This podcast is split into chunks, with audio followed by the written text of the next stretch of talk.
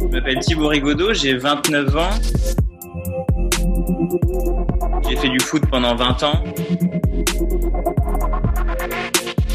Et petit à petit, je me suis tourné vers le CC Foot. J'ai fait euh, du triathlon. Je suis jeune diplômé kiné depuis juillet. Fâcheuse tendance à vouloir contredire toujours les médecins. Des, petites choses peuvent être de grandes choses pour d'autres, donc euh, j'ai au début du mal à demander aux gens de l'aide, euh, mais en fait, euh, on n'a pas le choix. La Fédé m'a bien fait comprendre que j'avais fait des, bons temps. Et, j'ai du mal à me rendre compte de ce que je fais moi-même.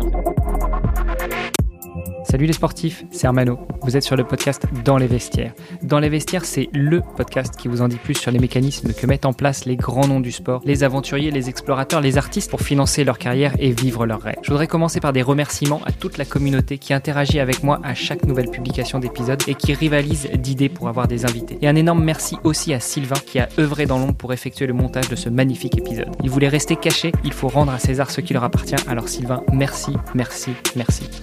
Juste avant de vous laisser écouter ma discussion avec un nouvel invité, comme à chaque ouverture de casier, j'ai un énorme service à vous demander. Ce podcast ne touche malheureusement que très peu de personnes à l'heure actuelle et j'en suis malheureux car j'y mets tout mon cœur à l'ouvrage. Je ne souhaite pas vivre de ce podcast et encore moins vous embêter avec de la publicité, mais plus je recevrai de sportives, de sportifs, d'artistes, d'aventuriers, d'explorateurs prestigieux et plus nous pourrons les aider grâce au projet que je suis en train de finaliser. Et pour ça, il va falloir que l'on enregistre des records d'audience. Alors une seule solution, il faut que le podcast soit connu et reconnu. Je compte donc sur vous pour aller dès maintenant sur Apple Podcast, laisser une note 5 étoiles et une revue, le faire aussi avec tous les comptes et tous les appareils des membres de votre famille et enfin inciter vos amis à nous écouter et à laisser des commentaires de folie.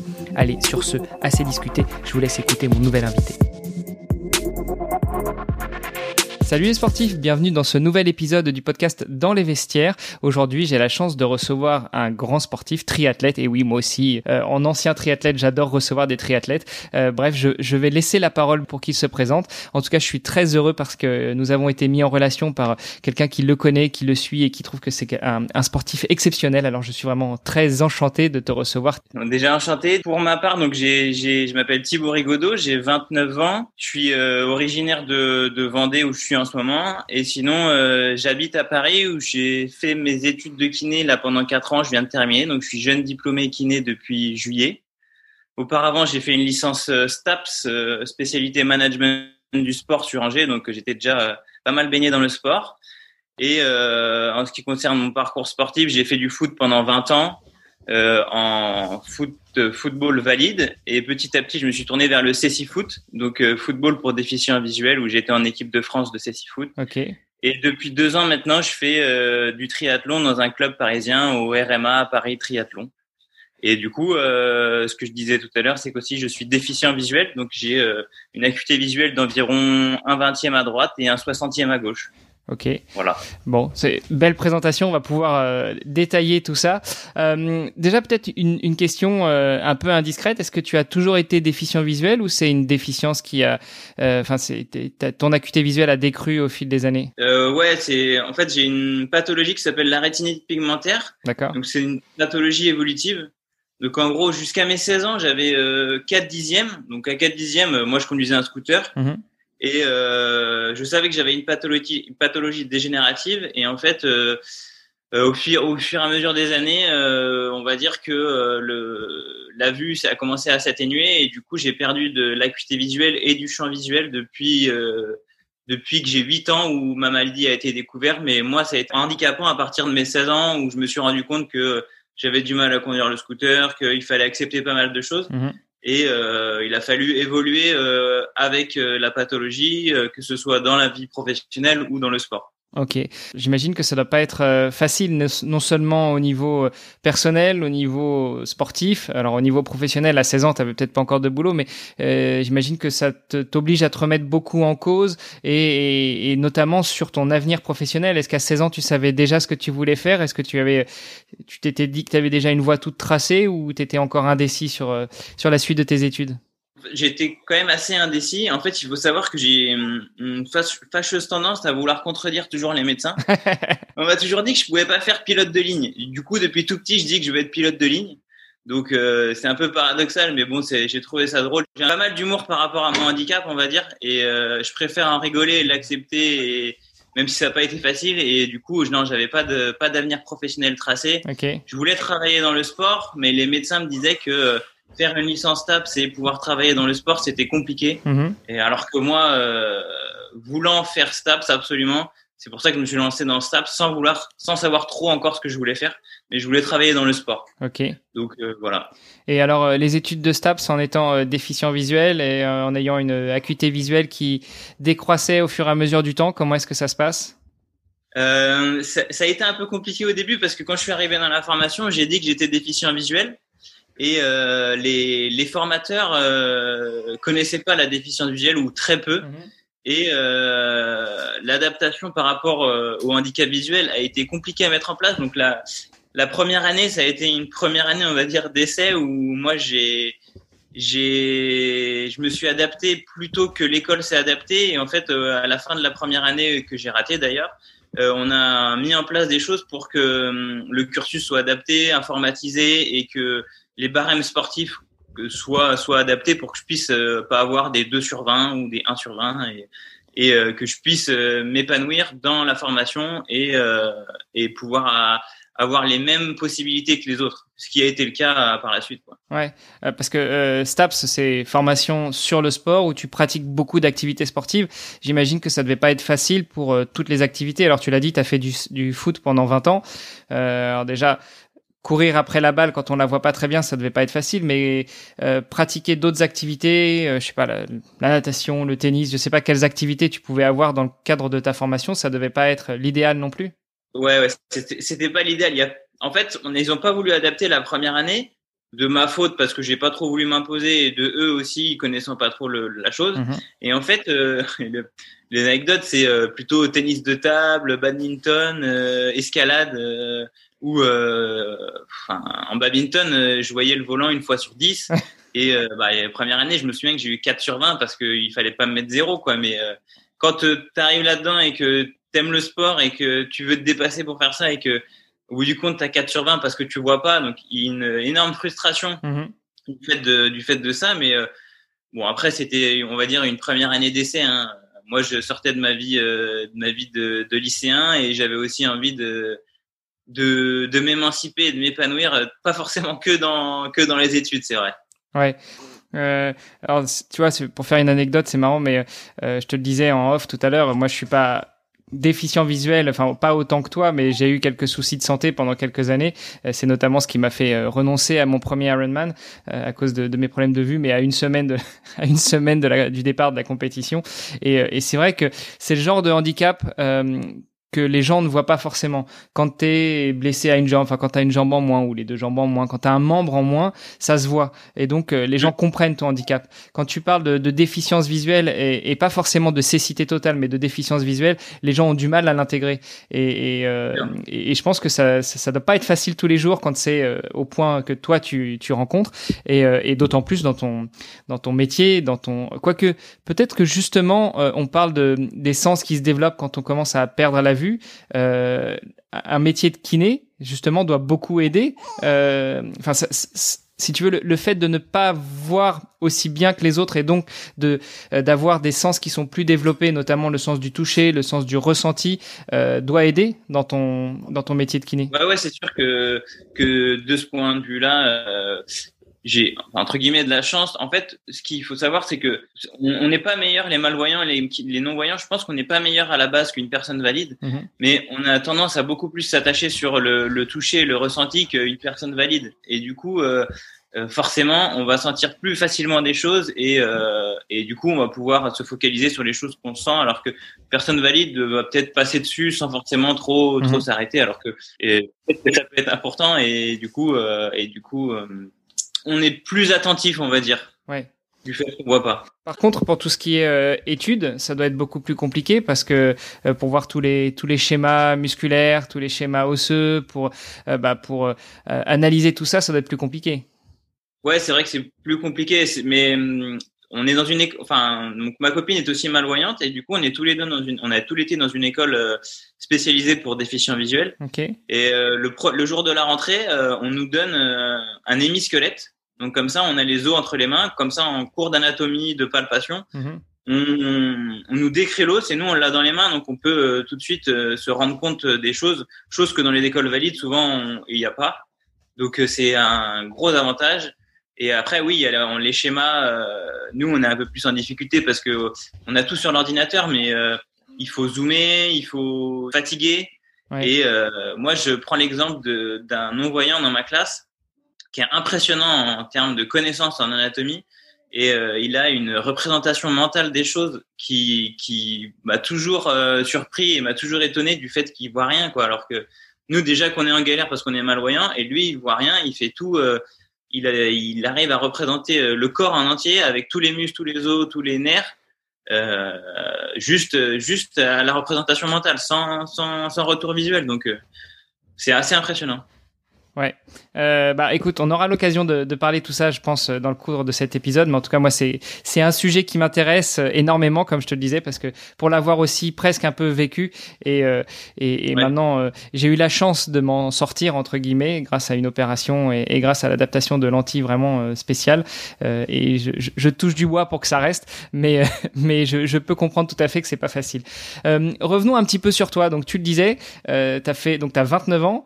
T'as fait euh, du foot pendant 20 ans. Euh, je- donc de, si je compte bien, vu que ça fait deux ans que tu fais du triathlon, de 7 à 27, t'as fait du foot, et puis euh, à partir de 27, t'as découvert le triathlon, c'est ça? Euh, ouais, c'est un peu ça. En fait, j'ai fait du foot de mes, on va dire, de mes 6 ans à mes, ouais, mes 25 ans. Ok. Donc, de 6 ans à mes 20 ans, je faisais du foot, euh, du foot traditionnel, quoi, où j'ai fait d'abord sur les petits terrains, puis ensuite sur les grands terrains. Et, euh, et euh, à mes 20 ans, j'ai découvert le CC Foot. En fait, j'avais, euh, à cette époque-là, je devais avoir un peu plus d'un dixième à- aux deux yeux. Mhm. Donc j'ai découvert le CC Foot à cette époque-là parce que moi je voulais, euh, j'ai mis du temps à accepter le handicap et j'ai Mhm. mis du temps à me dire que je pouvais faire du handisport. Donc j'ai fait du, du foot à partir de 20 ans, du, du CC Foot à partir de 20 ans jusqu'à mes 25 ans où j'ai été en équipe de France de CC Foot. Donc ça m'a permis déjà de faire euh, deux beaux voyages où j'ai pu aller voir les, les Jeux paralympiques de, de Londres en 2012 et j'ai participé à des championnats du monde de CC Foot en 2011 en Turquie aussi. Ouais. Donc, euh, donc à côté, et voilà, donc j'ai fait du CC foot et, euh, et ensuite j'ai fait du, du coup j'étais en études STAPS en même temps. Je faisais du futsal dans un club à Angers avec des valides. Ok. Et euh, la dernière année de, de foot, en fait, je me suis fait opérer du ligament croisé en 2014 et euh, j'ai voulu reprendre le, le CC foot fin fin 2015 et euh, je sentais mon genou très instable. euh, donc j'avais un peu peur parce qu'on joue sur des petits terrains du, on joue sur des terrains de hand et Mhm. euh, les appuis étaient très très violents et du coup j'avais peur que mon genou se dérobe et que je sentais que ça, ça craquait un peu dans tous les sens et euh, j'ai et du coup j'ai arrêté et j'ai fait euh, en parallèle un an d'athlétisme Ok. euh, dans j'ai un peu tout fait en athlétisme et euh, du coup après cette année 2015 on va dire que j'ai un peu ralenti le sport. J'ai je me suis mis dans mes études de kiné à partir de début 2016 et euh, on va dire que de 2016 à fin 2017 euh, je faisais pas grand chose en termes de sport. Et euh, j'ai commencé à nager euh, début 2018 une fois par je dirais une fois par toutes les trois semaines recourir un peu deux fois par semaine et euh, en 2018, je- j'ai décidé de m'ins- de, de m'inscrire dans un club de triathlon donc à Paris. Et euh, donc euh, j'ai trouvé un club. En fait, en parallèle, mon frère préparait le Paris Dakar en en janvier et euh, il m'a dit je vais faire un aquathlon sprint en Vendée à, Saint-Gilles-Croix-de-Vie. Ouais. Et là, moi, je suis allé avec lui. Je l'ai accompagné. On l'a fait tout. On l'a fait avec nos copines respectives. Et c'était. Moi, je l'ai fait non guidé. Donc, c'était vraiment. euh, j'ai nagé dans des pieds. euh, déjà, d'une, je vois rien. Donc, j'ai essayé de suivre les gens. Donc, c'était. C'était un peu euh, un peu folklore, mais bon, on, on y est arrivé. Et, là-bas, j'ai rencontré quelqu'un de la fédération de triathlon qui m'a dit que qu'il y, avait des détections euh, en, en décembre euh, 2018 euh, avec euh, le paratriathlon pour détecter des nouveaux des nouveaux paratriathlètes. Donc je me suis inscrit en septembre 2018 et j'ai fait les détections en décembre 2018 euh, à Cannes. Donc ça, c'était le début du triathlon pour moi. Alors comment ça se passe les détections? Parce que euh, tu l'as dit, là, tu as fait un aquathlon avec les valides, sans être guidé. Euh, ça devait... On comprend bien que tu as galéré. Euh, pour, pour les détections, du coup, comment ça se passe? Est-ce que là, vous avez des, des guides qui sont mis à votre disposition? Est-ce que tu dois venir avec un guide avec qui tu as déjà eu la chance de, de t'entraîner? Est-ce que les, les épreuves sont adaptées? Voilà, j'ai plein de questions là-dessus c'est un peu en fait euh, c'est vrai que l'aspect humain l'aspect aidant euh, est très compliqué à trouver dans le triathlon surtout pour les déficients visuels comme nous. Et en fait pour cette détection euh, bah déjà été bien accueilli au RMA Paris Triathlon où j'ai pu trouver des gens avec qui courir on a courir sur piste moi je, je, peux y arriver tout seul nager en piscine, je peux y arriver tout seul, mais après, c'est vrai que pour faire du vélo, il faut faire du tandem, donc il faut trouver des gens qui veulent bien t'accompagner. Mhm. Et donc pour cette détection, j'avais rencontré quelqu'un euh, un mois auparavant avec qui on avait fait un duathlon euh, tous les deux, donc Christopher Saint-Saulieu, on avait fait un, un duathlon euh, en banlieue parisienne à Soupe-sur-Loing, ça s'était très bien passé. Et en fait, pour la détection, on devait envoyer nos références de temps sur un 400 mètres en natation, un 3 km ou un 5 km à pied, je sais plus, et, et un 20 km ou non, un 10 km vélo. Euh, mais j'avais aucune référence sur vélo parce que je faisais ni de home trainer, euh, je faisais du tandem une fois de temps en temps quand on pouvait me, me guider. Mhm.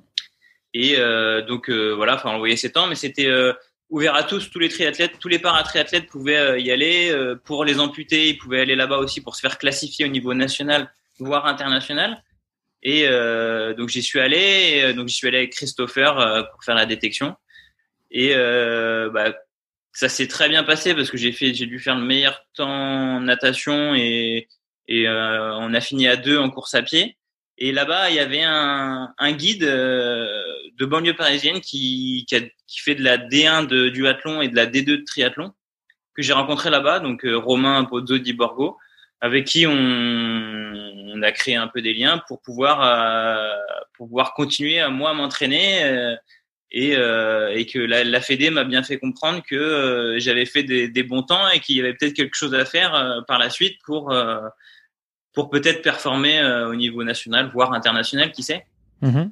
et voilà comment ça a commencé. Waouh. Belle belle histoire. Et et, euh, alors, du coup, sur la partie natation, alors on le rappelle hein, pour les auditeurs qui connaissent pas forcément le triathlon, je doute qu'il y en ait, mais euh, mais on va quand même le rappeler, notamment que j'ai déjà eu euh, Cédric Fleurton à ce micro, j'ai déjà eu euh, Frédéric Bellobre, donc je pense que nos auditeurs savent maintenant ce qu'est le, triathlon. Toujours est-il que le triathlon, c'est natation, vélo, course à pied, des distances les plus courtes jusque à l'Ironman, voire même jusque au multi-Ironman. en, en paratriathlon, est-ce qu'il y a des distances, est-ce qu'il y a des distances qui sont définies ou ce sont les même que les distances pour les valides entre guillemets bah après, le paratriathlète peut faire euh, toutes les courses qu'il veut. Bon, elles sont, tu peux t'inscrire dans un triathlon, n'importe quel triathlon, mais les courses labellisées paratriathlon, c'est sur des distances sprint, donc 750 euh, mètres de natation, 20 km de vélo et 5 km à pied. Ok. Et euh, voilà, ça, ça a été fait pour que en fonction du handicap, euh, ce soit pas trop long pour certains, que ça puisse pas être blessant pour d'autres euh, en fonction du, du handicap et euh, que ce soit accessible un peu à tous à la base. Oui, parce que j'imagine qu'un Ironman, quand t'es euh, quand t'es amputé 42 km sur les sur les lames, ça doit quand même pas être l'idéal pour pour les. Ah non, c'est sportifs. moi, je, les, les les membres de l'équipe de France qui sont amputés, c'est, on va dire que c'est assez blessant. Ils sont toujours en train de regarder leur moignon pour savoir s'il n'y a pas des plaies ou s'il n'y a mhm. pas des choses qui sentent pas. Et, et oui, oui, un, un Iron, c'est un défi pour un amputé, mais c'est peut être aussi euh, un calvaire, quoi. Ouais. ouais. Euh, donc du coup, tu disais que les, les courses labellisées par triathlon, elles, sont, elles se courent sur du sprint. Euh, malgré tout, tu peux t'inscrire dans n'importe quelle autre course, pour autant qu'ils acceptent les, les handisports. Comment ça se passe? Alors, on voit bien le tandem sur le vélo, on voit bien le guide en course à pied. Euh, sur la partie natation, est-ce que tu es guidé ou tu es seul? Et dans ce cas-là, si tu es seul, comment tu fais pour te repérer dans l'eau? Alors, bah, à l'entraînement, il faut savoir qu'on est euh, souvent seul en piscine. Enfin, moi, je nage seul en piscine parce que j'arrive globalement à voir la ligne qui est au fond de l'eau et euh, je me dirige en touchant un peu les lignes d'eau de temps en temps sur le sur sur, mon, sur le côté. Puis j'imagine que tu comptes les mouvements. Après, pardon? J'imagine que tu comptes les mouvements. Euh, bah, en dos surtout, je compte tous les mouvements parce que euh, voilà. Et puis euh, et puis en, en crawl, euh, oui, je connais à peu près mes coups de bras sur des bassins de 50, bassins de 25. Ouais. Donc ouais, on est un peu tout le temps en train de compter, mais moi j'aime bien compter, donc ça me dérange pas. J'ai un peu des tocs en, en termes de, de, de, de comptage, parce qu'on est toujours en train de se repérer, on va dire. Je pense que c'est pour ça.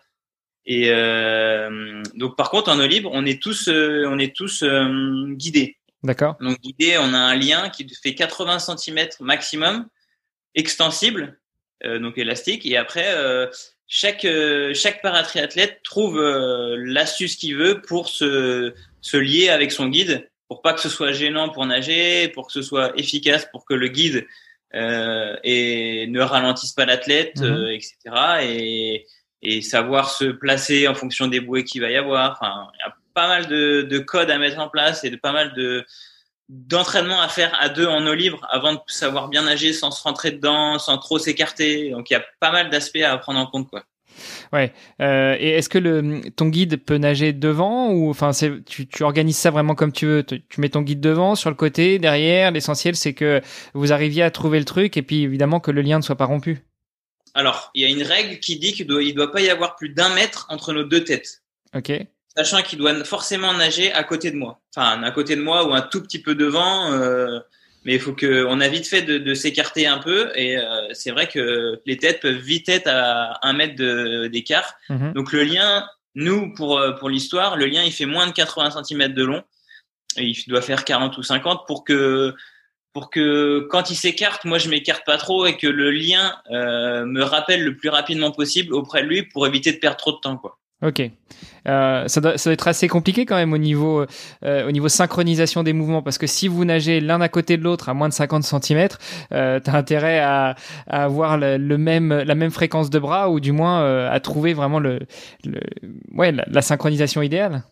Ouais, bah enfin ça fait un an que moi je suis guidé par Cyril Viennot et euh, et c'est vrai que ça, on va dire que ça fait pas très longtemps où euh, on est efficace en eau libre parce que euh, on, on, on se rend toujours dedans un peu, Mhm. mais euh, il suffit que moi j'ai une trajectoire et euh, j'arrive à peu près à la tenir.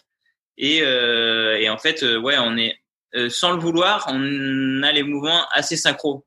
Donc euh, on s'est rendu compte de ça au fur et à mesure. Mais euh, à la base c'était pas le but premier. Le but premier c'était de nager le plus vite possible sans trop se taper dedans sans trop s'écarter. Et tout en étant efficace quoi Euh, donc sur la partie vélo, bon, on voit bien le tandem. Euh, Je, je partagerai d'ailleurs une photo de que tu m'as déjà partagée euh, où on voit ton guide donc qui est à l'avant du tandem et toi qui est derrière. Euh, là aussi, il doit y avoir un aspect technique un peu compliqué parce qu'il faut trouver quelqu'un qui a la même puissance, la même force, la même synchronisation au niveau des jambes que toi?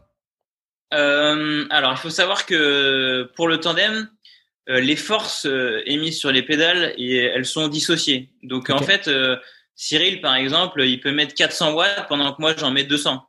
Et euh, donc, en fait, le, le seul, la seule chose qui nous lie, c'est la, la cadence de pédalage. Il faut juste qu'on soit, on ait la même cadence, mais moi, je peux mettre euh, 0 watts pendant que lui, il en met 500. Le, le but, c'est euh, d'avoir le meilleur ratio euh, de, de, de force sur les pédales pour qu'on aille le plus vite possible, mais euh, le, c'est complètement dissocié de, des forces que qu'on met. Donc ça, c'est une question qu'on me pose souvent quand euh, je sors avec des nouveaux pilotes. Ils me disent mais non, mais moi je vais pas y arriver. euh, tu vas appuyer plus que moi ou moins que moi, enfin peu importe.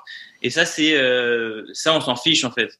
Le Mhm. but c'est de c'est de rouler. Et euh, tu mets la force que tu veux, je mets la force que je veux. Et on fait même des fois du 30-30 sur le vélo où lui il, il est à fond et moi euh, je mets 100 watts quoi. bon, c'est pas super sympa pour ton coéquipier, mais bon, pourquoi pas. Ah, non, non, non, c'est vrai. Je suis même déjà amusé à enlever les pieds et il pédale tout seul, mais. non, non, voilà. C'est le. Et après, il y a beaucoup de codes à... sur le tandem, par exemple. euh, Au début, on se mettait pas en danseuse. Et vu que moi, je le vois pas très bien, donc quand, quand on se met en danseuse, il faut se mettre en danseuse tous les deux, sinon ça dés- déséquilibre complètement le tandem. Mhm.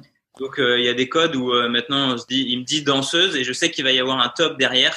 Et il dit top et à ce moment-là, on se met tous les deux en danseuse pour euh, être efficace et non plus et pas et pas être en déséquilibre complet. voilà. À l'entraînement, il m'indique plus les virages, alors qu'au début de la pratique, tous les virages, il me les indiquait, tous les dodanes, tous les toutes les choses. Et en fait, au fur et à mesure de, de, de l'activité, j'ai appris à ressentir les choses derrière le, le guide. Mhm. et euh, il a il a pu, enfin il le fait plus, euh, il, euh, enfin je lui demande pas de le faire non plus, de m'indiquer tous les virages, tous les dodanes. Et c'est c'est devenu un peu euh, une routine où où où c'est naturel. Et par contre en course il me dit 300 mètres virage à droite. Donc là je sais qu'il va ralentir le pédalage. Donc moi je mhm. dois moins forcer sur les pédales aussi pour éviter de mettre des à-coups dans ses jambes. Enfin, c'est tout, tout un tout un cheminement un peu huilé quoi. Enfin, il faut continuer à l'huiler, mais euh, ça commence à être euh, assez naturel avec euh, des relances en danseuse. Enfin, tout, tout est codifié pour qu'on perde le moins de temps possible en fait. Ouais. Donc beaucoup de travail déjà à la base pour être un triathlète émérite, il faut beaucoup bosser, beaucoup s'entraîner. Mais alors en plus quand tu quand ça doit se faire deux concerts avec un guide, j'imagine que c'est un truc de fou. Ouais, c'est c'est mais c'est enfin c'est un truc de fou, mais on va dire j'ai choisi de de faire un truc de fou euh, parce que d'une c'est le triathlon, c'est un sport compliqué. Il faut savoir que les triathlètes s'entraînent beaucoup, beaucoup, beaucoup comparé à d'autres sports parce qu'il faut s'entraîner dans les trois disciplines. Mhm. Et euh, et en plus de ça, euh, il y a l'aspect euh, de la déficience visuelle qui rentre en compte chez les, bah, chez nous les malvoyants. Mhm. Et euh, et il y a l'aspect entraînement et course mais il y a l'aspect à côté aussi qui est euh, énorme, tout ce qui est logistique, euh, pilote, enfin c'est trouver des pilotes, trouver du monde pour s'entraîner, c'est c'est un calvaire au quotidien pour se déplacer, pour aller aux entraînements. Enfin, c'est pas un calvaire parce que, enfin si c'est un calvaire, des fois des fois t'as envie d'abandonner, mais euh, c'est quand même c'est quand même hyper gratifiant de pouvoir faire ce qu'on fait, que ce soit moi à un niveau assez élevé ou n'importe quel malvoyant ou non voyant qui veut se lancer dans un triathlon il faut quand même beaucoup de ressources, que ce soit financières, matérielles, humaines. Donc euh, chapeau à tous en tout cas. Ouais, bah justement, c'est les sujets qu'on va aborder. Ça va être l'essence même de ce podcast, euh, d'aborder toute la partie euh, bah, problématique financière, logistique, matérielle, et puis savoir quels sont les mécanismes que toi tu as réussi à mettre en place pour surmonter tous ces, tous ces, toutes ces difficultés. Bah, commençons déjà peut-être sur l'aspect euh, sur l'aspect financier. Donc euh, tu nous as dit que quand tu avais euh, une vingtaine d'années, tu as été aux, sélections, au repérage, tu as été repéré. là, tu as c'est à ce moment-là que tu as commencé à intégrer l'équipe de France para-olympique et que enfin de l'équipe de France de para-triathlon et que tu as commencé à, à t'entraîner, à concourir avec eux. comment ça se passe en fait cette intégration dans une équipe? Bah en fait, c'est vrai que c'est tout neuf. Hein. Moi, j'ai commencé en 2018 le triathlon. Donc euh, j'ai fait les sélections en décembre 2018. Et déjà première euh, première chose, j'ai intégré des tests à l'INSEP, euh, des tests physiologiques en vélo et en course à pied en février. Donc là, j'ai rencontré déjà certains membres de l'équipe de France où j'avais un peu des yeux. Je me disais mais qu'est-ce que je fais là? Parce que j'avais rien fait en fait pour l'instant. Et j'ai été convié à un stage à Cannes en avril 2019 où là, ça a été un peu le début de, de, de, de du triathlon équipe de France pour moi. Et euh, bah, il a fallu euh, tout de suite en fait euh, s'équiper. Mhm. Donc en termes de, de matériel, j'avais pas de tandem moi. On, on, je roulais dans une association parisienne qui s'appelle l'ASLA, ou alors on, on m'a prêté un tandem pour que je puisse faire du tandem de temps en temps. Mais déjà premier investissement quand on déjà quand on commence le triathlon, tout est cher que ce soit euh, faut s'équiper dans les trois disciplines donc c'est assez cher. Et là un tandem j'ai récupéré le j'ai acheté un tandem d'un d'un paracycliste malvoyant aussi. Mhm. donc ça a été un coût de, de base euh, assez important. C'est euh, de l'ordre de 3000 euros. Donc pour commencer quand t'as rien t'as rien fait c'est quand même un investissement sachant qu'on est logé à Paris dans un dans un appartement qui du coup qui coûte forcément cher puisqu'on est à Paris donc euh, il a fallu jongler dans tout ça et euh, moi j'ai voulu m'investir à fond parce que euh, parce que je me dis que c'est maintenant ou jamais de, de, pouvoir créer et faire de belles choses dans le triathlon avant de pouvoir m'investir à fond dans ma vie professionnelle. Et suite à ce stage qui s'est très bien passé, bah, l'aventure équipe de France entre guillemets a commencé. où j'ai participé à mon premier triathlon à Montélimar avec euh, Bertrand Billard en tant que guide. Donc pour un premier guide, euh, Bertrand Billard qui a été champion du monde euh, longue distance en, je vais pas dire de bêtises, 2014 je crois. Bon, il m'en voudra pas si je dis une bêtise. Et euh, on a fait une bonne natation, c'était une natation en piscine, bon vélo. on a eu une petite péripétie où en termes de guidage, euh, on n'était pas habitués tous les deux. Euh, on est, il a pris un peu trop, trop serré dans le parc où je suis rentré un peu dans la barrière. Mon pied a tapé la barrière sur le ah côté. Donc j'ai pas pu courir. Enfin, j'ai couru un kilomètre, mais j'avais le pied gonflé et et voilà, donc euh, Bertrand s'envoulait, mais euh, c'était une très bonne première expérience qu'on avait euh, meilleur temps natation, meilleur temps vélo. Bon, tous les tous les membres de l'équipe de France n'étaient pas là parce que c'était un triathlon à Montélimar. Il y avait une une manche de Coupe du Monde en même temps, mais c'est grâce à ça que j'ai pu aussi me montrer un peu, de savoir ce que j'étais que j'étais capable de faire.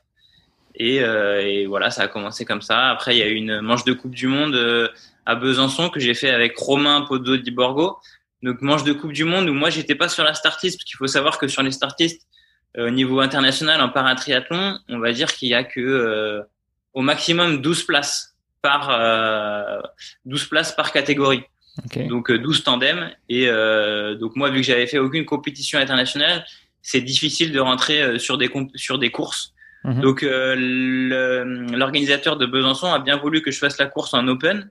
Donc je partais après tout le monde et on avait nos temps nos temps de nos temps pour se comparer un peu aux autres. Donc euh, si on s'était dit que par rapport à nos temps, si on avait été dans la course, on finissait sur le podium. Ah ouais. Donc troisième. Donc pour une première manche de Coupe du Monde, euh, moi je trouvais ça fou. Et, euh, et c'est là que ça a commencé. Où après euh, trois semaines après, on nous a proposé avec Cyril Viennot. Donc Cyril Viennot qui, qui, avait fait sa première course à Besançon en même temps que moi avec un autre avec un autre paratriathlète français. Et euh, on nous a proposé, on lui a proposé de faire guide pour moi euh, pour une première manche de Coupe du Monde au Canada. Mhm. Et, euh, et au Canada. Et on, donc il est venu trois jours à Paris avant de partir au Canada. Donc on se connaissait pas. Hein. On a fait euh, donc il a fait formation accélérée de tandem. On a roulé dans Paris. Donc euh, pour une première, on est allé à l'hippodrome de Longchamp rouler. ça a été un peu laborieux pour tous les deux. Et on est parti au Canada et première manche de Coupe du Monde, euh, on fait trois euh, au Canada, euh, donc à 6 secondes du deuxième. Donc pour nous c'était, enfin pour moi déjà j'étais un peu, j'étais un peu sceptique avant de partir. Je me disais mais qu'est-ce que je fais là? J'ai encore rien fait. On me dit d'aller faire une Coupe du Monde au Canada. Et, et ça s'est très bien passé, donc on est revenu et, et avec une troisième place. Donc là, c'est là où le projet équipe de France a vraiment commencé parce que on a prouvé que euh, on était capable de faire de, belles places. Et c'est aussi là qu'a commencé euh, euh, ma recherche de financement. Ah. Parce, qu'il faut savoir que aller au Canada, euh, ça coûte cher, surtout pour une première course. Et euh, la fédération de triathlon nous aide beaucoup sur les stages et finance tout ce qui est course labellisée championnat du monde championnat d'Europe et Jeux paralympiques. Pour le reste des courses, euh, les financements, c'est euh, toi qui dois te débrouiller pour euh, trouver de l'aide pour pouvoir participer à ces courses mhm. et, euh, et, voilà et engranger des points pour euh, se qualifier pour les Jeux paralympiques ou les championnats du monde.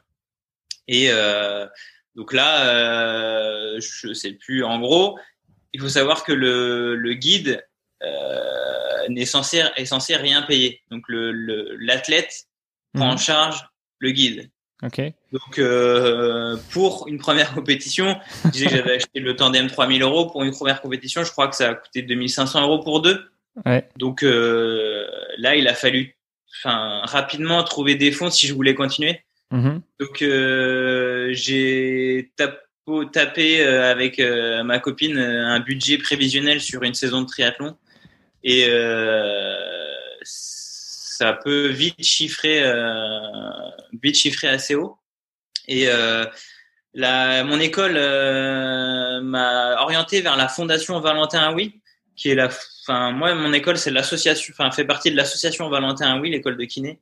Et donc j'ai été orienté vers la fondation Valentin Oui qui qui en parlant avec eux a tout de suite été accroché par mon projet et a tout de suite euh, dit oui de manière enchantée euh, à m'aider financièrement pour pouvoir euh, pour pouvoir continuer de performer et de, de, me donner les moyens que je puisse pas être en galère sur pas mal de choses, mm-hmm. que ce soit la, la, logistique, le matériel.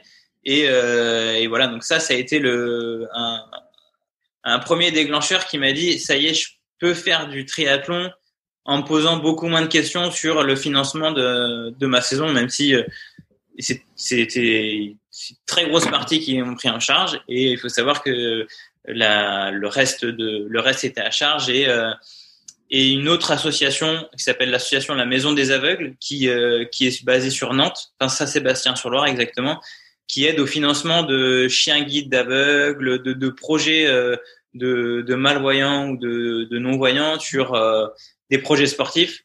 Donc, euh, qui est qui, le président qui est un ami à moi, donc euh, il m'a tout de suite ouvert les bras en me disant bah oui nous aussi on peut t'aider, surtout si tu Enfin, on, on, te connaît parce que j'ai joué au foot avec lui au CSI Foot dans la même équipe, donc on sait que moi j'ai la, j'ai toujours l'envie d'aller plus haut, de me dépasser.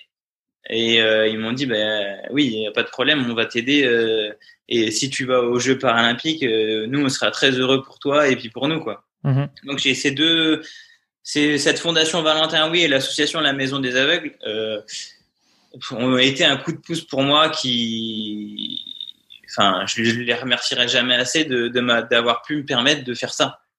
Donc voilà, ça a commencé comme ça.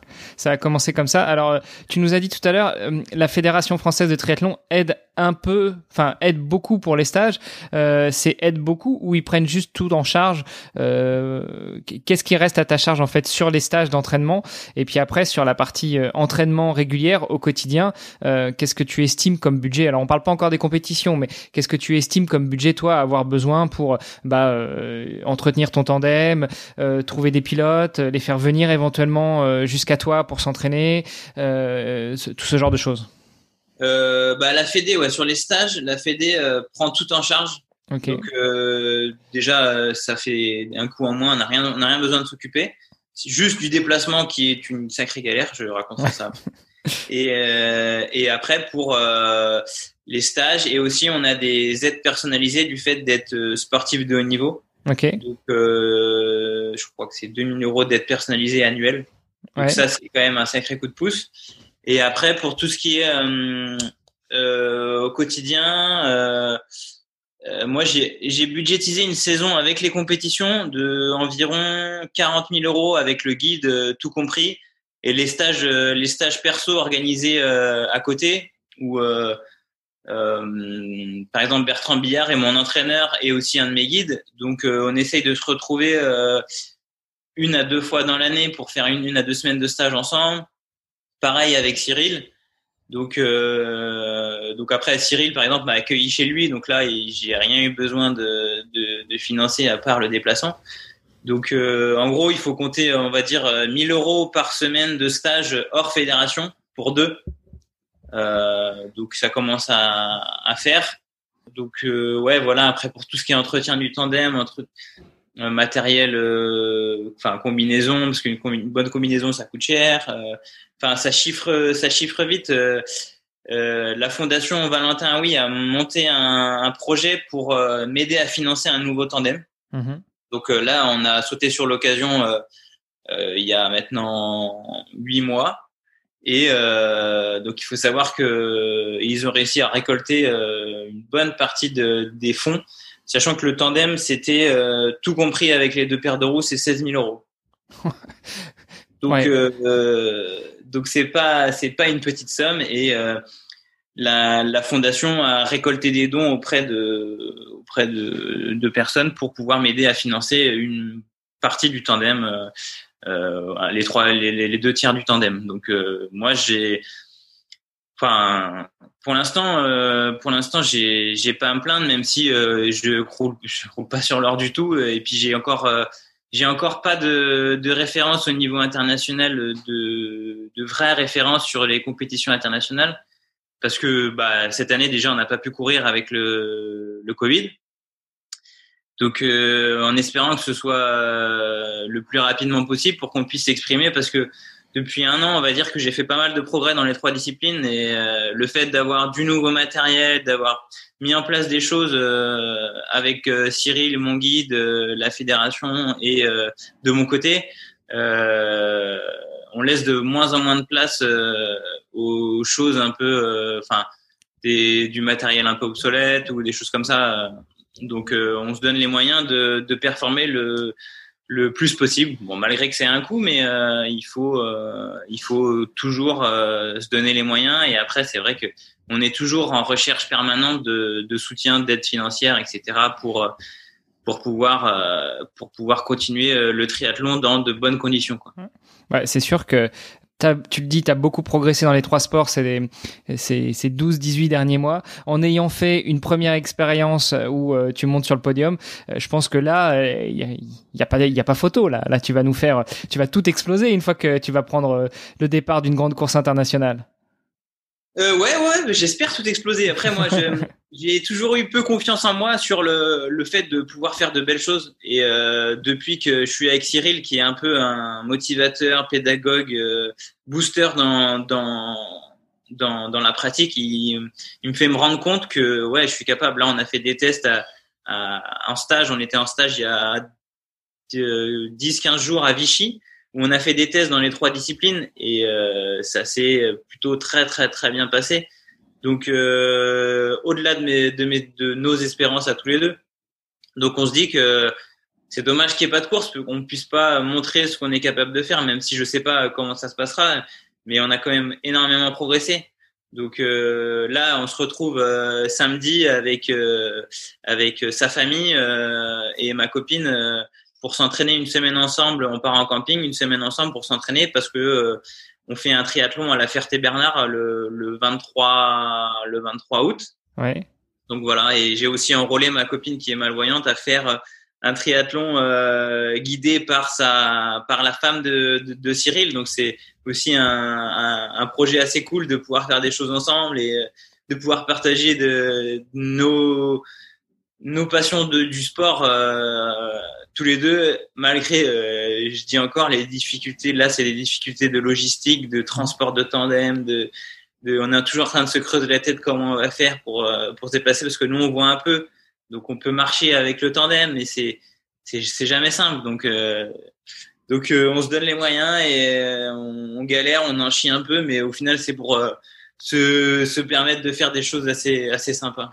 Alors euh, sur la partie justement logistique, euh, bon, tu l'as dit, euh, le plus compliqué c'est la partie tandem parce que bah, te déplacer toi ou ton staff, ta, copine c'est encore assez facile, mais tout ce qui est matériel et notamment le tandem, comment est-ce que tu arrives à, relever le défi? On fait comme on peut. Hein. On le défi. Euh, il faut souvent faire euh, appel à des, euh, des ressources extérieures, que ce soit les gens de mon club qui m'ont déjà aidé pour amener le tandem de chez moi à une gare, de la gare à chez moi. après, il faut savoir que, par exemple, pour transporter le tandem dans le métro, c'est pas possible. Dans le bus, c'est un peu galère.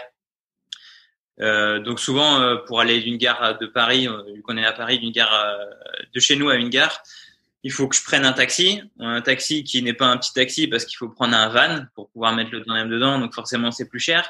Euh, après, donc le tandem est calé dans une housse, une housse spéciale tandem comme housse de transport vélo mais plus grande. Mhm. Et euh, bah, il faut savoir que dans le train, c'est normalement pas accepté par les contrôleurs. Donc moi je trouve que c'est un peu scandaleux du fait qu'on accepte les vélos en, en, en housse et pas les tandems, alors que moi j'ai j'ai entre guillemets euh, l'obligation d'avoir un tandem pour pouvoir faire du vélo. Ouais. Donc quand on leur explique ça, des fois ça passe, des fois ça passe pas. Bon, pour l'instant j'ai encore jamais de problème, mais euh, c'est toujours passé, mais euh, ça pourrait ne pas passer. Quand on prend l'avion, il faut aller prendre un car, mettre le, le, le, tandem dans le dans le dans la soute du car pour aller prendre l'avion. Des fois, je suis tout seul. Rarement, enfin souvent, ma copine m'accompagne pour euh, m'aider à transporter euh, au moins jusqu'à la gare, jusqu'à jusqu'à l'aéroport, pour que en, ensuite je puisse euh, je puisse prendre l'avion un peu sereinement. Euh, je suis toujours en train de demander à des gens pour me déplacer, pour me diriger, pour dire. donc c'est c'est en permanence de l'énergie et de la dépense physique, enfin psychique, je dirais. On est mhm. toujours en train de se fatiguer à essayer de voir, à essayer de de se déplacer facilement. Enfin, il y a, y, a, y a, pas mal de galères et pas mal de logistique, euh, pas mal de logistique à, à prendre en compte. Donc, euh, donc c'est pas simple, euh, mais bon, euh, il faut que, enfin, je, je, je dis toujours quand on quand on veut, on peut. Donc c'est parfois galère, mais pour l'instant, j'y suis à peu près toujours arrivé dans quelles circonstances, pas toujours les meilleures, mais euh, on, y arrive toujours. Et euh, Cyril Viennot est assez aidant sur ça. Donc, euh, par exemple, là, il a gardé le, nouveau tandem chez lui pour qu'il puisse l'emmener là où on va et que ce soit lui qui le gère. Mm-hmm. après, il y a tout l'aspect mécanique aussi qui est un peu compliqué. Moi, la mécanique de base, je peux faire tout en, voyant pas, au toucher, etc. Mais tout ce qui est un peu plus fin, euh, tout seul, je peux pas faire. Donc, il faut trouver euh, euh, des vélocistes qui veulent bien accepter de faire un tandem parce qu'à Paris, il n'y a pas beaucoup de place dans les magasins, donc c'est un peu compliqué. Mais j'ai, enfin, j'ai trouvé un, un vélociste CRC Cycle, donc ici les Moulineaux, qui est pas qui est pas très loin de chez moi, mais tout seul, je peux pas y aller. Donc, faut que j'appelle quelqu'un qui vienne en tandem, qui vienne récupérer le tandem à un local dans Paris, pour mmh. ensuite qu'on on, l'emmène au local, au magasin de vélo qu'on attende tous les deux. Donc lui, il perd aussi de son temps et euh, qui euh, et qu'on reparte euh, ensemble au local pour que je puisse redéposer le vélo. Donc c'est, enfin, j'ai du, j'ai au début du mal à demander aux gens de l'aide, mais en fait, on n'a pas le choix. Donc il faut et souvent c'est plutôt avec grand plaisir qu'ils le font et ils savent que c'est pour pour que je puisse ensuite faire de, de, belles choses et pouvoir m'entraîner de, dans de meilleures conditions. Donc, euh, donc euh, je les en remercie tous du fait euh, de m'aider comme ça parce que sans eux, enfin sans tout le monde, je pourrais, je pourrais rien faire quoi. Euh, bah c'est un petit peu le déjà le, la base des sportifs de haut niveau qui au final sont obligés de demander de l'aide un peu partout pour financer leur carrière, mais encore plus euh, pour les pour les athlètes paralympiques, enfin les, les, les, athlètes en e-sport. Euh, alors justement, vu qu'on parle d'aide et qu'on parle de financement, euh, tu nous l'as dit, il y a ces deux associations, euh, enfin cette fondation et cette association qui viennent en aide aux, aveugles et aux malvoyants euh, qui te, qui t'aident. est-ce qu'il y a, est-ce que tu as d'autres sponsors? Est-ce que tu es en recherche perpétuelle de sponsors? Parce que tu jeune diplômé en kiné, est-ce que tu commences déjà à exercer et est-ce que ça te permet de financer un petit peu ta carrière sportive ou là tu es vraiment en mode euh, sportif professionnel, tu te donnes à fond dans ton sport, euh, tu mets toutes tes ressources là-dedans et puis euh, tu prendras un boulot quand on aura l'occasion à la fin de ta carrière? Bah ça c'est la question qui s'est posée. En fait, je devais faire mon année, ma dernière année sur deux ans et pouvoir me consacrer aux Jeux paralympiques de Tokyo si ça avait lieu, pouvoir me donner les moyens d'y arriver. Et en fait, bah, il y a eu la, le Covid. Donc nous, on était aux États-Unis avec mon guide euh, pour participer à une course, deux courses même, qui, euh, qui ont été annulées. Euh, C'était le 14 et le 22 mars. Donc il y en a une qui a été annulée le 12 et une le 13. Donc on était là-bas. Donc euh, on a quand même profité de, du fait qu'on soit aux États-Unis pour continuer à s'entraîner. Donc on a pris notre retour le 21 mars au lieu du 24. Donc on a, on a été obligé de rentrer plus tôt parce que il y avait plus de vol ensuite. Mm-hmm. Et euh, donc est arrivé le Covid et le confinement. Et euh, pour moi, on va dire que professionnellement, ça a été un peu euh, accélérateur de la fin de ma formation. J'ai écrit mon mémoire et euh, j'ai pu rendre mon mémoire et j'ai été diplômé cette année alors que c'était pas l'objectif de base. Donc ça me permet de aussi maintenant euh, pouvoir euh, organiser mon temps et euh, gérer les entraînements et la vie professionnelle en parallèle jusqu'au jeu de, de, Tokyo, voire de Paris en 2024. Et en fait, le but pour moi, ça va être de, de travailler quand même un minimum parce que jeune diplômé, j'ai pas envie d'arriver euh, si je fais 4 ans de triathlon ou 50 de triathlon à fond et que j'ai je fais plus du tout de kiné, euh, je vais arriver après et je saurais plus comment on fait.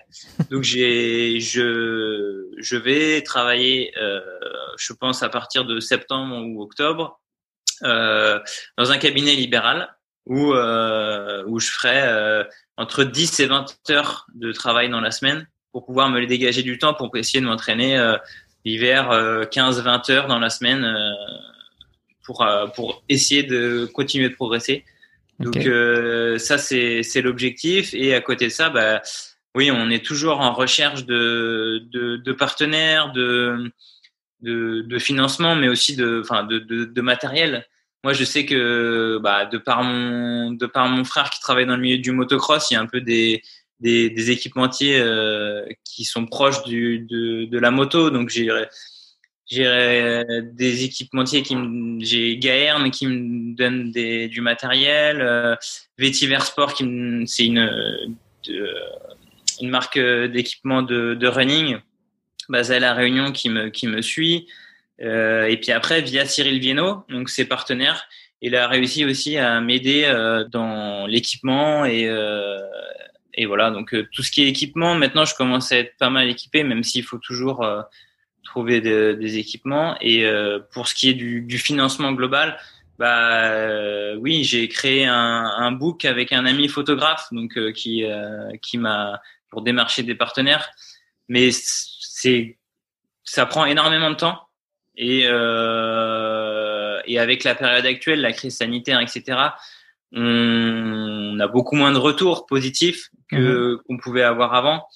Euh, depuis 2019, il y a aussi un laboratoire, euh, un laboratoire parisien qui me suit, euh, qui s'appelle ACM Sport, et grâce à un membre du club de triathlon qui, qui a pu m'aider dans, dans dans, dans, dans ce, ce partenaire-là, qui le connaissait. Donc, donc ça, c'est, c'est compliqué, mais il faut, je suis toujours à la recherche de, de partenaires pour en fait, le but c'est pas forcément de de se entre guillemets de se payer, mais c'est de pouvoir euh, faire une saison où ça nous coûte rien, quoi.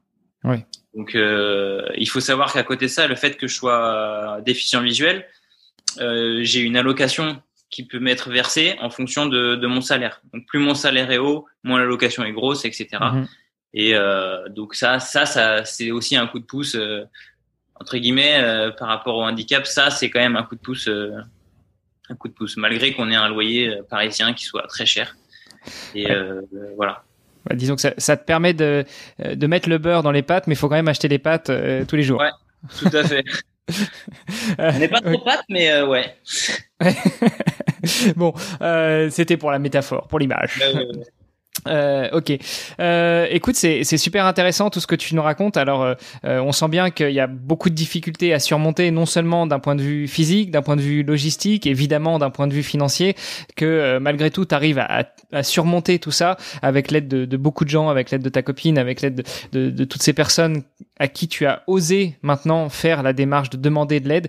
Et, et franchement, c'est tout à ton honneur. je crois que la seule chose qu'on peut te souhaiter, bah, c'est de, réussir et de performer.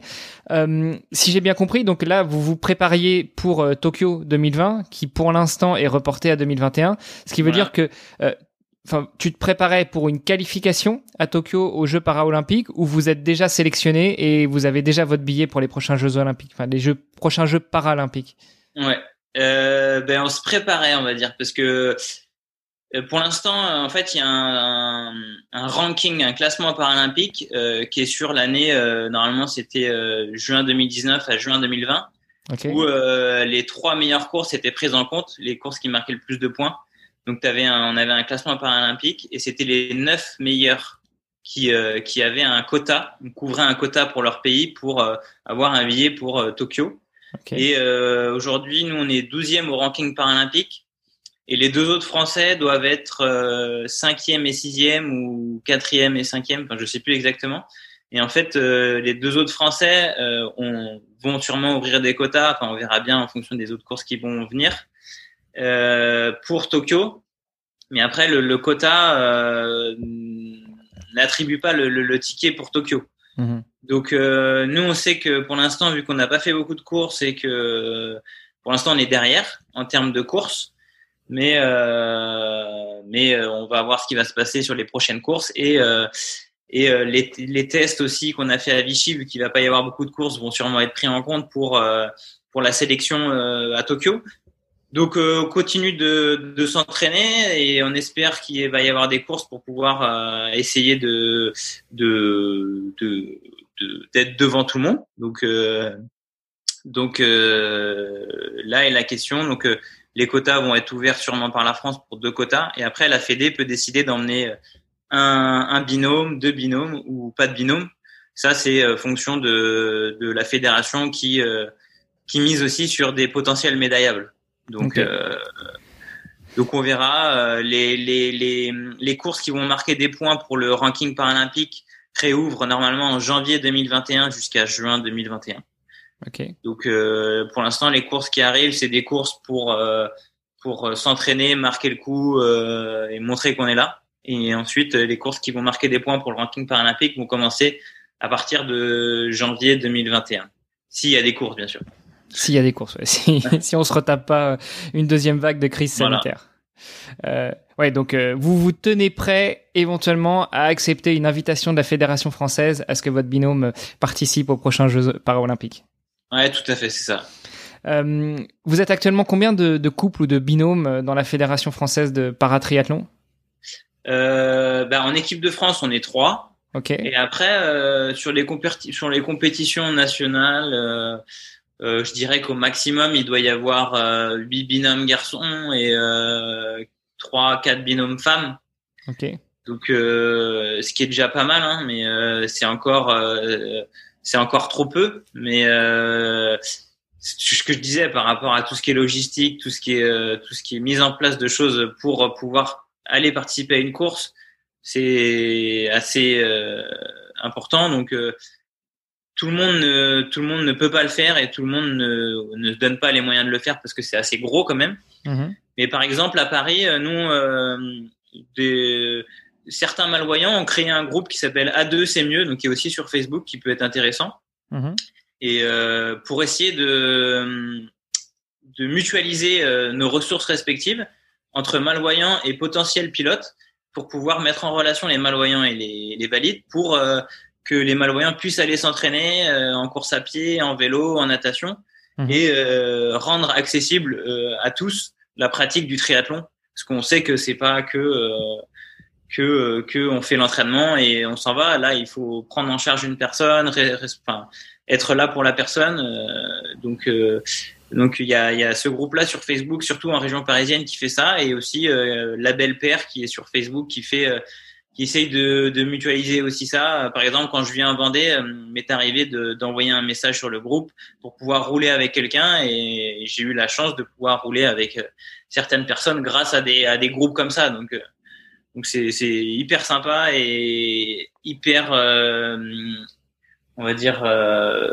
prometteur pour la suite pour que les, les, les personnes en situation de handicap puissent plus facilement faire, faire du sport, surtout les déficients visuels où nous, on est, euh, entre guillemets, peu autonome par rapport à une personne euh, amputée ou euh, ou en, même en fauteuil euh, pour se déplacer. Souvent, ils sont en voiture et euh, ils ont beaucoup plus de facilité à se déplacer. Mais voilà, il y a des difficultés pour tous de toute façon.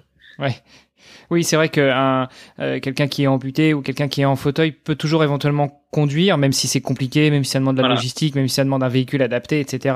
Euh, quelqu'un à qui manque un bras, c'est pareil, il va quand même pouvoir conduire avec un véhicule adapté. Un déficient visuel, ça paraît un petit peu plus compliqué quand même. Ouais, ça peut se faire, mais c'est un peu dangereux. Ouais, Ouais. bah, on attend avec impatience que Tesla lance les véhicules autonomes, Ouais. quoi. c'est vrai. On attend ça. Euh, ok. Euh, écoute, je te remercie vraiment pour toutes ces informations, pour tout ce partage, pour euh, euh, pour tout ce que tu nous as hum, tout ce que tu nous as donné, offert, euh, toutes les réflexions que tu nous as ouvertes. Euh, pour finir le- les épisodes, j'ai la tradition de poser euh, deux ou trois questions euh, à mes invités. Est-ce que tu veux bien jouer le jeu? Ouais, pas de problème. Alors tu peux répondre euh, tac au tac euh, en quelques secondes ou alors on peut s'étendre sur le sujet. Moi j'ai du temps donc ça va. Ouais, pas de problème. La première question, et, euh, et celle-ci, elle me tient vraiment à cœur. Euh, si tu pouvais, alors d'habitude, je demande à mes invités s'ils pouvaient se transformer en un petit eux-mêmes et se parler quand ils étaient petits euh, pour pour savoir comment, enfin pour se donner le meilleur conseil. Toi, tu as découvert le triathlon un peu tard. J'aimerais plutôt revenir sur sur cette étape à aller un petit peu avant tes 16 ans, vers 13-14 ans, quand euh, là ça commence vraiment à devenir important, ta, ton- ta déficience visuelle, voire même à 16 ans. Euh, si tu pouvais te transformer en un petit Thibaut euh, et, euh, et te parler à l'oreille et te donner euh, quelques conseils, qu'est-ce que tu te dirais? Euh, je pense que je, donne, je donnerais un conseil que ma maman m'a toujours donné depuis que, que je suis petit et que et qu'avec le handicap visuel c'est un peu compliqué de l'accepter. C'est euh, aie confiance en toi et, euh, et tu verras ça, ça tu vas y arriver et tu vas te donner les moyens et tu vas y arriver. Donc je dirais que c'est aie confiance en toi. C'est d'ailleurs euh, la signature de mes mails, mais en latin. J'ai- J'aime beaucoup. Euh, si tu pouvais réécrire euh, le livre, l'histoire de ta vie jusqu'à présent, alors même si t'es es jeune, hein, euh, qu'est-ce que qu'est-ce que tu changerais? Comment est-ce que tu réécrirais certains certains chapitres, certains passages?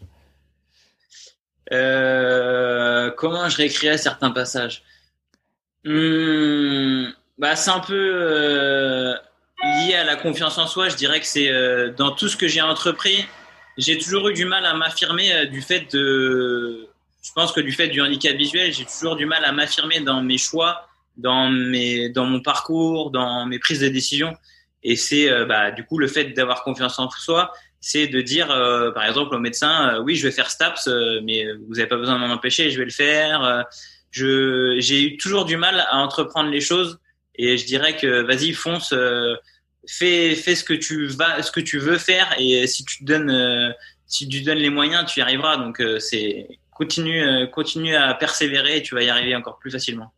Ouais donc pas grand chose à réécrire si ce n'est insister sur la confiance en soi. C'est ça. Ok. Et pour finir ce serait un peu le, passage de témoin. Si tu devais, euh, nous recommander euh, euh, un sportif, une sportive, valide ou ou handisport, bah, est-ce que tu aurais quelques noms à nous donner? Ouais, j'ai quelques noms. Bah, pour rester dans le handisport, je dirais que Théo Curin pourrait être, je sais pas si tu connais. C'est un nageur amputé des quatre membres qui, qui œuvre beaucoup pour le, pour le handisport et qui, qui véhicule une image du handisport et du dépassement de soi qui est assez impressionnant. Mhm. Donc, euh, je dirais, ouais, ouais, Théo Curin, qui en plus est un bel orateur et, et il a de belles valeurs pour, euh, pour son âge, parce qu'il est assez jeune, je crois qu'il a 19 ans. Donc, euh, ouais, je dirais Théo Curin. Ok. Bah écoute, je note, je note, je relève le défi et puis euh, j'espère l'avoir à ce micro un de ces quatre. Ça marche. Euh, écoute euh, Thibaut, merci beaucoup encore une fois pour tout ça. Je te souhaite bon courage pour la suite, bon courage pour les, les prochains Jeux paralympiques s'ils arrivent à se tenir en 2021. Sinon, bah j'ai quand même bon espoir que Covid ou pas, on arrive à te croiser sur sur les champs à l'arrivée du, du triathlon paralympique en 2024 à Paris. Allez, on va, on, va rester là-dessus alors. Super. Merci beaucoup. Je te souhaite une bonne continuation et je te dis à très bientôt. Bon courage à toi. Merci. Vous êtes encore là, alors c'est que vous avez apprécié cet épisode et je vous en remercie infiniment. Dites-moi ce que vous en avez pensé en commentaire de l'article sur vestiaire.org ou avec une revue sur Apple Podcast ou un commentaire sur les réseaux sociaux. Je vous mets tous les liens pour pouvoir contacter mon invité dans les notes de cet épisode. N'hésitez pas à lui faire un petit coucou de ma part, je suis sûr que ça lui fera très plaisir et ça l'encouragera dans tous ses projets. Allez sur ce, je vous embrasse et je vous dis à la semaine prochaine. Salut les sportifs